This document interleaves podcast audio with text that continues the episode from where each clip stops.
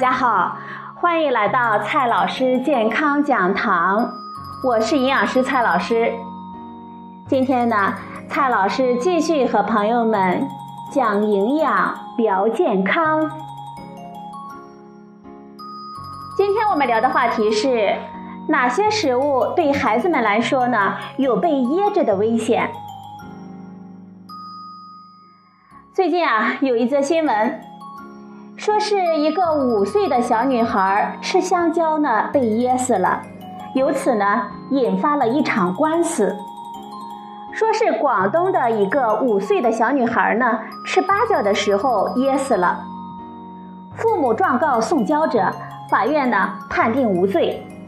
故事呢是这样的：苏婆婆将芭蕉呢给四岁的晨晨吃。五岁的丹丹呢找晨晨玩，两人呢一起吃。不幸的是，丹丹呢因为芭蕉块卡喉窒息死亡。丹丹的父母将苏婆婆、晨晨的爷爷告上法庭，说是晨晨的爷爷疏忽大意，没有预见儿童食用芭蕉的危险性。他的行为呢与丹丹的死亡有直接的因果关系。苏婆婆提供芭蕉是丹丹窒息死亡的直接原因，应该负连带赔偿责任。法院呢审理认为，无论丹丹如何拿到芭蕉，这都是邻里间善意的分享行为，它的本身呢并不会造成死亡。丹丹的死亡是无法预见的不幸意外事件。被告在法律上没有过错，道德上呢也无不当之处。二审法院呢驳回丹丹父母的上诉，维持原判。小女孩的遭遇呢非常的不幸。这个官司的是非经过法院的审理，也得到了法律上的判定。但是对于围观的群众来说，食物噎着孩子。还是一件非常值得警惕的事情。对于孩子的饮食，人们对安全、营养都极为关心。食品添加剂、农残、环境污染物等等，让人们呢杯弓蛇影。但是，对于小孩子们来说，食物的物理状态产生的事故，远远比这些食物成分带来的风险要更加的危险。根据美国的统计数据，每年因为食物噎着而去医院的儿童多达上万人次，严重的导致死亡，每年呢有几十起。在三岁以下幼儿的死亡原因中，被食物噎死是比例最大的。这是因为在三岁以前，孩子们的咀嚼功能并不完善，吃食物的时候，他们很容易强行吞咽，但是他们的食管又很细，很容易被食物卡住。一旦被卡住，他们自己不知道如何处理，等到大人们发现，可能呢已经窒息。根据美国的统计。噎着孩子最多的食物是火腿肠。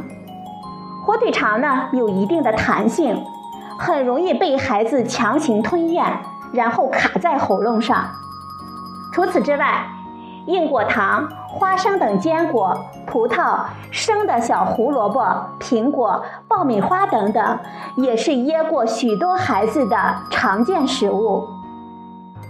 还有一些呢，看起来比较软，比如说香蕉和芭蕉，但是实际上，它们只是容易变形，但是不容易吞下。这样的食物也就容易卡在食道里了。这样的食物呢，还有花生酱、棉花糖、果冻、口香糖等等。有很多的父母喜欢给孩子吃蛋黄。人们对蛋黄的疑虑在于它有比较高的脂肪，但是对于孩子，脂肪呢完全不是问题，这使得蛋黄更是孩子们的优秀的食物了。不过，水煮蛋有很强的吸水能力，本身也比较软，孩子们吃的时候，咀嚼呢往往不够充分，唾液呢分泌的不够多，咽进食道就很容易被卡住了。与蛋黄类似的还有绿豆糕之类的食物。不是说家长就不能给孩子吃这些食物了，而是需要特别的小心，避免孩子被噎着。应该呢注意以下几点。第一点。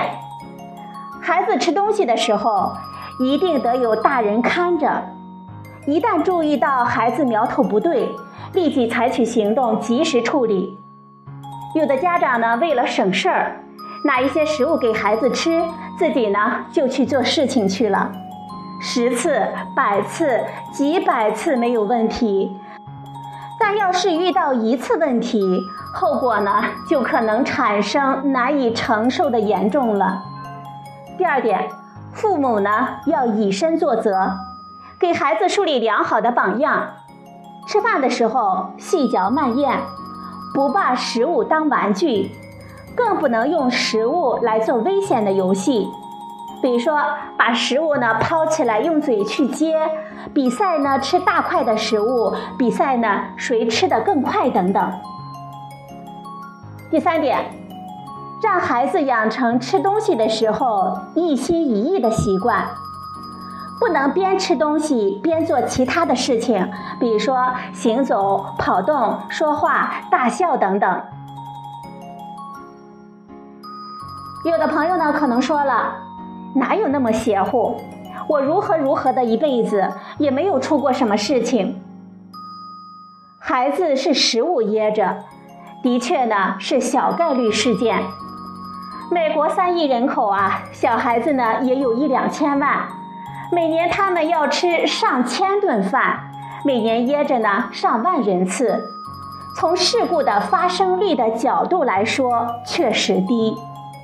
但是，这些本来都是可以避免的事故，尤其是那几十个不幸的孩子，疏忽的代价实在是太过沉重了。好了，朋友们，今天的节目呢就到这里，谢谢您的收听，我们明天再会。